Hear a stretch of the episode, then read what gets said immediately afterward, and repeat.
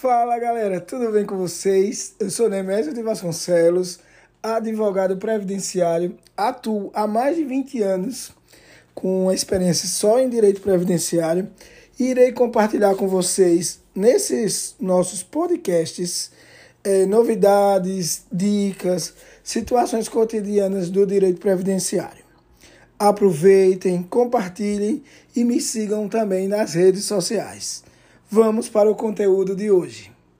A partir de hoje entra em vigor é, novas regras de transição estabelecidas através da reforma da Previdência é, no ano de 2019, que estabeleceu a idade mínima para a aposentadoria do INSS, também trouxe alguns pontos importantes para quem estava perto de se aposentar. Esse período de adaptação, que se permite ter o benefício antes, é, tem-se cinco regras de transição e em três casos a mudança a partir desse ano.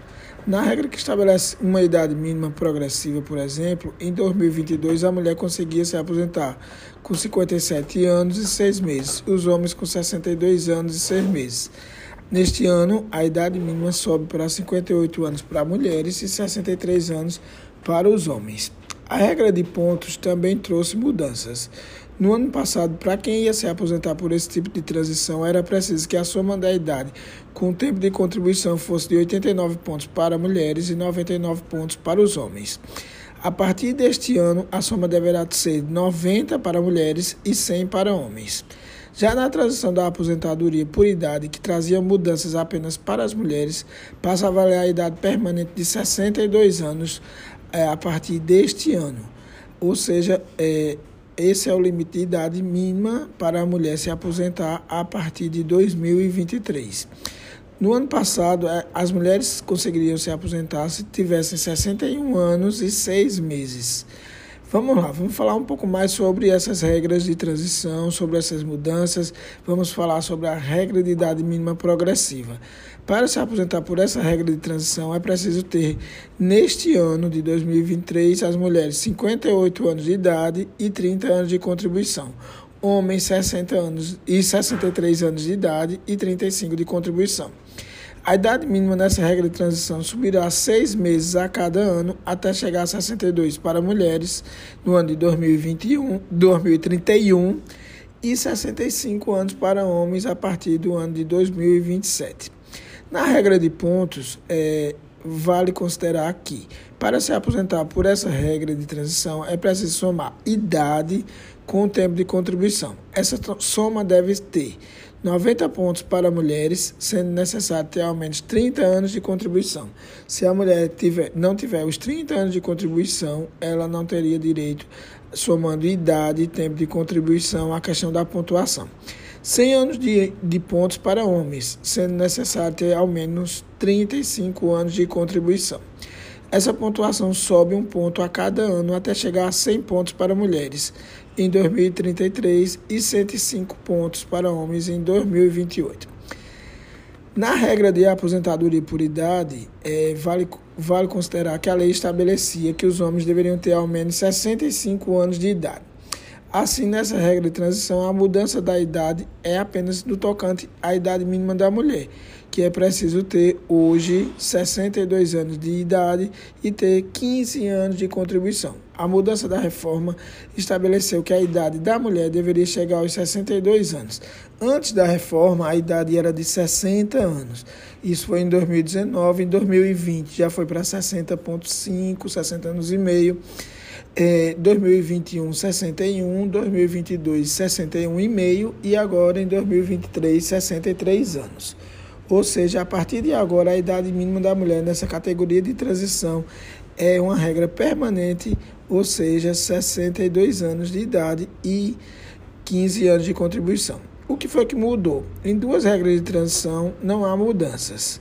São elas a do pedágio de 50%, que diz que a mulher que contribuiu por ao menos 28 anos quando a reforma entrou em vigor em novembro de 2019 pode cumprir um pedágio de 50% do tempo que faltava para chegar aos 30 anos de contribuição e se aposentar, não havendo aí idade mínima. Isso quer dizer, se a mulher tinha 28 anos para os 30 faltava dois, ela teria que contribuir três anos, que esse pedágio de 50% seria do tempo restante, do tempo faltante. Né? Em relação ao homem, se ele contribuiu por 33 anos, quando da reforma lá em 2019, ele pode continuar contribuindo num pedágio de 50% do tempo que faltava para chegar a 35. Ou seja, ele vai contribuir aí três anos é um exemplo muito corriqueiro, né? Esse, se faltavam dois anos para chegar aos 30 anos de contribuição, ou 35 anos, se homem, terá que contribuir três anos no total. Nessa regra, a aplicação do fator previdenciário. E esse índice reduz o benefício de, que se, de quem se aposenta cedo.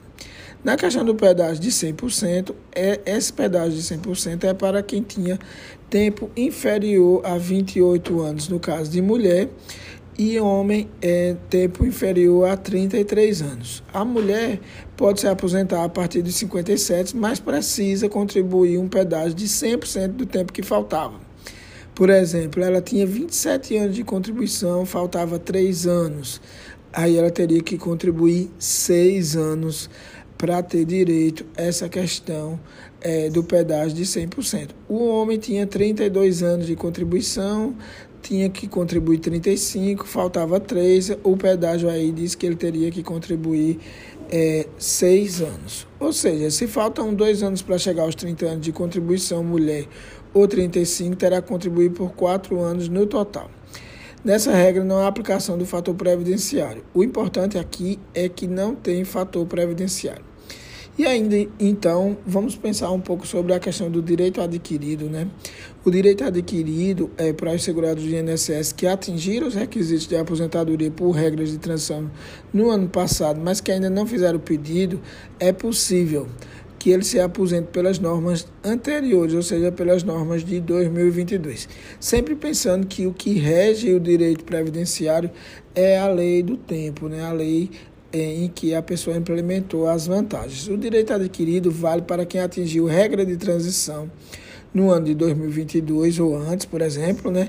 Porém, só, se ele só fez o pedido em 2023, ou seja, mantém aqueles direitos do ano anterior. Isso quer dizer que a pessoa adquiriu o direito.